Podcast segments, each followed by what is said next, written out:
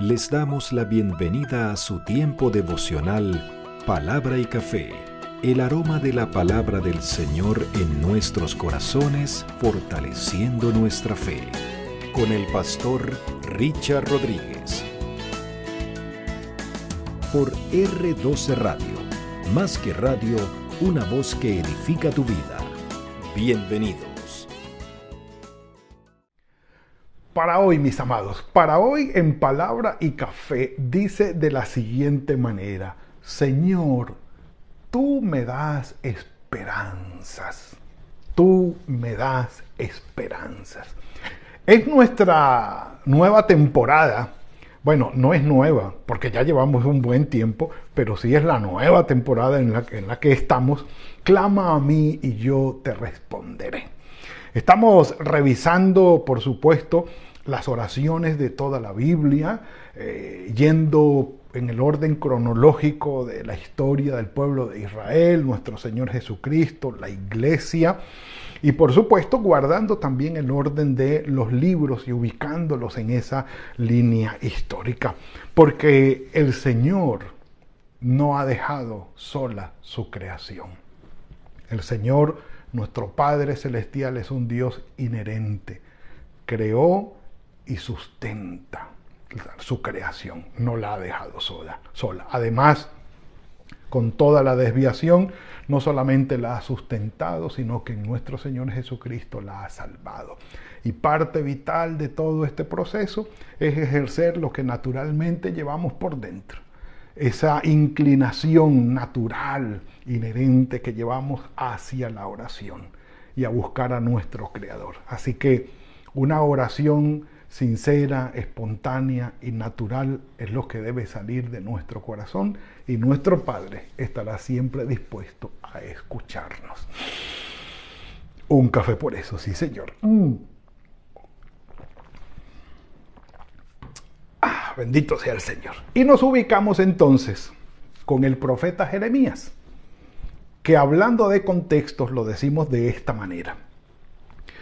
En la época de la monarquía en Israel, la monarquía unida, reinaron Saúl, David y Salomón.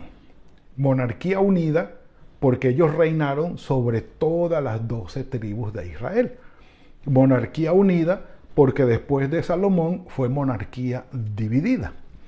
Sí, el reino se dividió, diez tribus en el norte armaron un país diferente llamado Israel, cuya capital fue Samaria, para resumir, y en el sur quedaron dos tribus, el país se llamó Judá, cuya capital fue Jerusalén.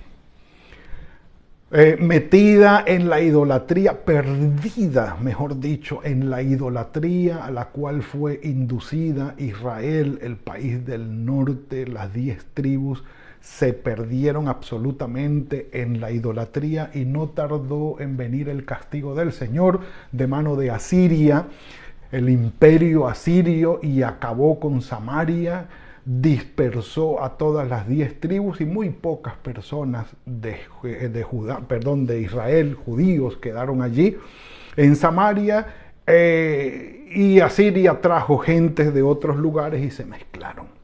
De allí el problema de los judíos con los samaritanos porque ellos no llegaron a ser oh, judíos puros. 132 años aproximadamente después de la caída de Jerusalén, de Samaria, que fue en el 722, 721 antes de Cristo, viene entonces el imperio babilónico con Nabucodonosor a la cabeza, llamados también los caldeos, para sitiar a Jerusalén y llevarlos cautivos. Pero antes de que eso ocurriera, estamos hablando todavía del siglo VII, finales del siglo VII, ya para pasar al siglo VI, eh, empieza a trabajar Nehemías, eh, perdón, Jeremías en su ministerio. El profeta Jeremías. el profeta Jeremías le tocó la muy triste y cargosa tarea de ejercer su ministerio antes de que llegara el cautiverio y cuando llegó el cautiverio. Entonces aquí tenemos al profeta Jeremías, ejerciendo su ministerio. Ahora, ¿cuál era el gran lío que había? Que los líderes, el rey de Israel, el rey de, de Judá, perdón, y los líderes querían aliarse con Egipto para hacerle frente a Babilonia, a los caldeos. Y la palabra del Señor, la instrucción del Señor era otra muy diferente. Era déjense guiar y entréguense a los caldeos. Les va a ir mejor. No le hagan resistencia. Y no quisieron oír. Entonces, en el capítulo 32, para que por favor se ubiquen conmigo, capítulo 32 del libro de Jeremías, el profeta Jeremías, Yermayah, Jeremías, en el capítulo 32, ubíquense allí, aquí se titula que Jeremías compra la heredad de Hanamel. Hanamel es su primo, o como dijo él, el hijo de mi tío, que vendría a ser exactamente lo mismo. Mientras se ubican, venga, un café por eso. Mm. Mm. Maravilloso, maravilloso. Entonces, Sedequías, de los últimos reyes de Israel, el último rey de Israel, perdón, de Judá, antes de ser, de que acabaran con todo esto y la deportación. En el capítulo 32 les resumo la, la historia, o digámoslo de esta manera. Palabra del Señor que vino a Jeremías en el año decimoquinto de Sedequías, rey de Judá, que fue el año decimoctavo de Nabucodonosor. Entonces el ejército del rey de Babilonia tenía sitiada la ciudad y el profeta Jeremías estaba preso en el patio de la cárcel de la casa del rey de Judá. Jeremías estaba preso, Sedequías lo mandó a poner preso. ¿Por qué mandó el rey Sedequías a poner preso a Jeremías el profeta? Pues porque Jeremías andaba diciendo, miren, eh, Jerusalén va a ser sitiada, van a venir los caldeos, nos van a llevar cautivos y nos van a, van a acabar con la ciudad. Así lo ha dicho el Señor. Sedequías se lo van a llevar también y van a acabar con esto porque ustedes quieren aliarse con Egipto y no quieren ponerse en las manos de los eh, caldeos. Y aquí esto lo va a acabar el Señor. Entonces, claro, como estaba profetizando todo esto, Sedequías, el rey, lo mandó a apresar. Le dice, no, tú no puedes andar diciendo estas cosas. Por así decirlo, viéndolo desde nuestros ojos, eh, Jeremías fue un preso político.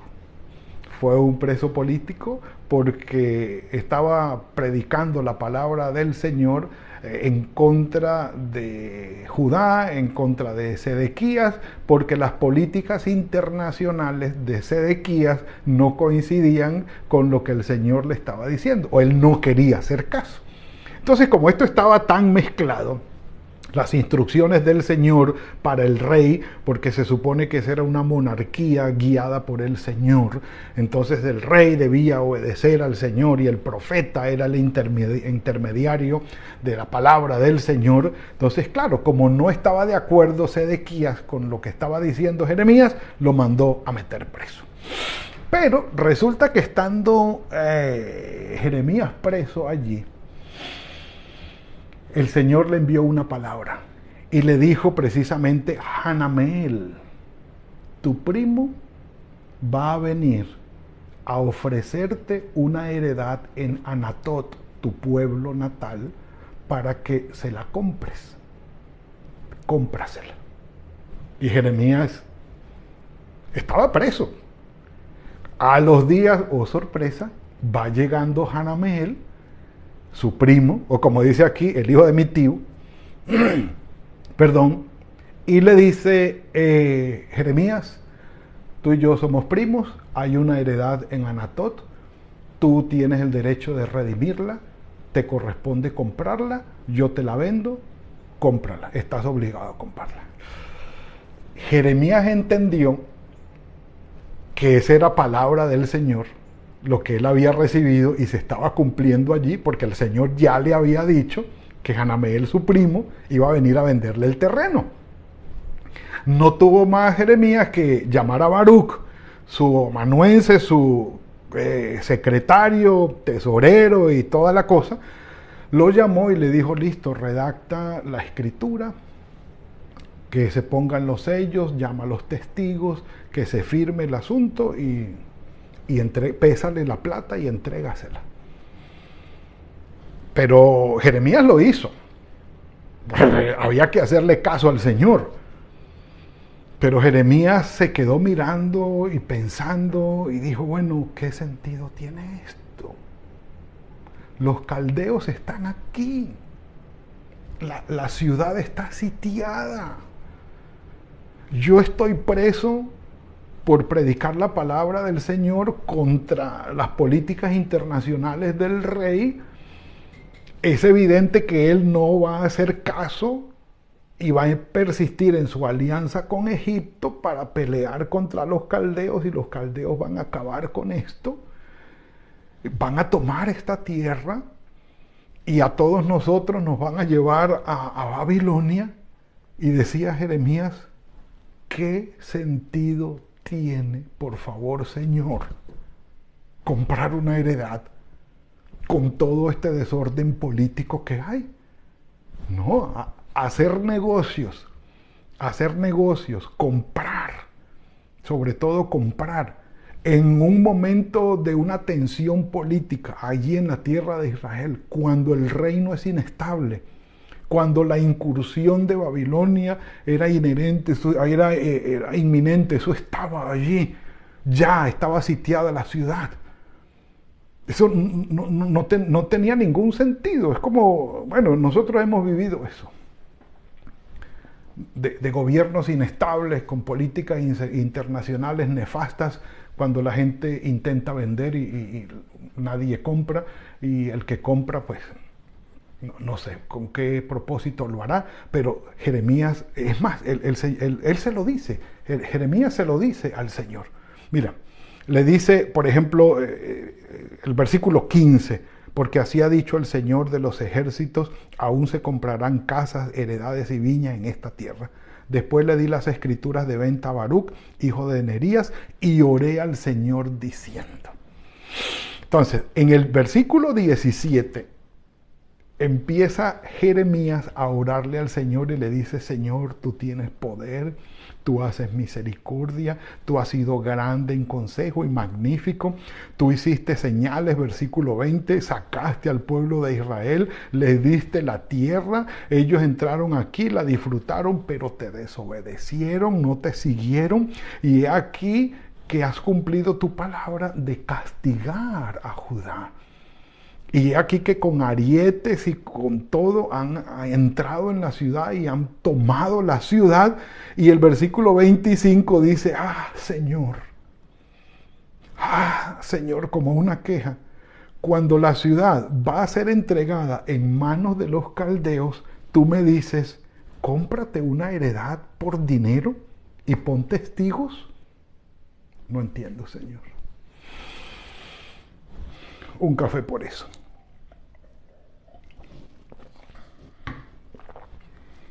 No entiendo. Pudiera haber dicho Jeremías, perdón, para mí no tiene lógica. Para mí no tiene lógica. O sea, ¿qué sentido tiene? Evidentemente esto se va a acabar. Pero el Señor, tú me dices, cómprate una heredad. Lo maravilloso eh, de esto es que está registrada la respuesta del Señor para Jeremías. Jeremías era un, dijeran, un profetazo, o sea, un profeta. Y el Señor le respondió, listo, yo hice esto porque ustedes se fueron tras los Baales. Versículo 26 en adelante es la respuesta del Señor. Ustedes me volvieron la espalda, se fueron a los ídolos, me provocaron a ira, yo les hacía bien y ustedes más pecadores se volvían y me provocaban y me provocaban y me provocaban hasta que ya, listo. Viene el castigo. Con todo, versículo 36, con todo, Ahora así dice el Dios de Israel a esta ciudad, de la cual ustedes dicen que son entregadas en manos del rey de Babilonia, espada y hambre y peste. Versículo 37. Yo los reuniré de todas las partes de la tierra a las cuales los eché con mi furor y en mi enojo. De allí los voy a traer y los voy a reunir de nuevo en este lugar. Les daré un corazón y un camino para que anden en mis mandamientos. Haré un nuevo pacto con ustedes, un pacto eterno. Haré que tengan temor en su corazón para conmigo y que no se aparten de mí. Y yo me alegraré haciéndoles bien a ustedes y los voy a plantar aquí de nuevo. Así ha dicho el Señor. Versículo 44. Heredades comprarán por dinero. Harán escrituras y las sellarán y pondrán testigos en la tierra de Benjamín, en los alrededores de Jerusalén, en las ciudades de Judá, en las ciudades de las montañas, en las ciudades de las Cefelas y en las ciudades del Negev, porque yo haré regresar a los cautivos, dice el Señor. Un café para eso. Mm. Hmm. Y ahí está el cuy del asunto. El Señor le estaba diciendo a Jeremías, cómprala, porque así va a ser. Todo este destierro, todo este exilio, todo este castigo lo hago yo. Está bajo mi control. Comienza cuando yo diga que comienza. Termina cuando yo digo que termine y va a terminar. Y aquí volverán a ocupar toda esta tierra. Florecerá Benjamín, florecerá Jerusalén Será un sitio agradable donde vivirán todos, comprarán heredades, las venderán, plantarán viñas, comerán del fruto de sus sembrados, tendrán sus hijos y sus familias, y yo estaré aquí con ustedes. Por eso entra el capítulo 33 y dice que vino a mí palabra del Señor a eh, perdón, vino palabra del Señor a Jeremías por segunda vez. Estando él aún preso en el patio de la cárcel del rey de Sedequías, estando él aún preso en la cárcel diciendo, así ha dicho el Señor. El que hizo la tierra, es decir, el que tiene el poder y el dominio sobre todo esto, el que la formó y la afirmó, el Señor es su nombre. Dice, clama a mí y yo te responderé y te enseñaré cosas grandes y ocultas que tú no conoces. Este contexto es en el que el Señor le dice estas palabras a Jeremías. Las cosas estaban perdidas, perdidas. Era inevitable. Jerusalén iba a ser destruida la gente iba a ser llevada cautiva, el castigo era inevitable, iba a suceder. Cualquiera que lo viera no iba a pensar en comprar nada. No había esperanza. Estaban buscando cómo huir de ese lugar para no ir al destierro. Y el Señor le dice a Jeremías, cómprate una heredad. Jeremías le hace caso y es parte de la proclamación de la esperanza que solo el Señor nos puede dar en los momentos de mayor angustia, preocupación y calamidad, cuando no tenemos esperanza y cuando lógicamente no vemos esperanza por ningún lado. El Señor nos dice, clama a mí, yo te voy a responder y te voy a mostrar lo que hay en mi corazón, lo que voy a hacer. Clama a mí y yo te responderé. El Señor nos da esperanza. Y estas palabras que son el título de nuestra temporada, es la esperanza que el Señor le hizo saber a Jeremías, que aunque el castigo era inminente e inevitable, la esperanza de la restauración vendría. Y la señal fue, cómprate un terreno. Y él lo compró y pudo experimentar el pueblo la esperanza de la cual Jeremías le había hablado. Mis amados, siempre, siempre hay esperanza de la mano del Señor, porque Él es soberano, Él es el Rey, Él es el Dios, Él es el Dios todopoderoso que tiene control sobre todas las circunstancias. Nabucodonosor, los caldeos, los babilonios estaban allí porque el Señor así lo había determinado.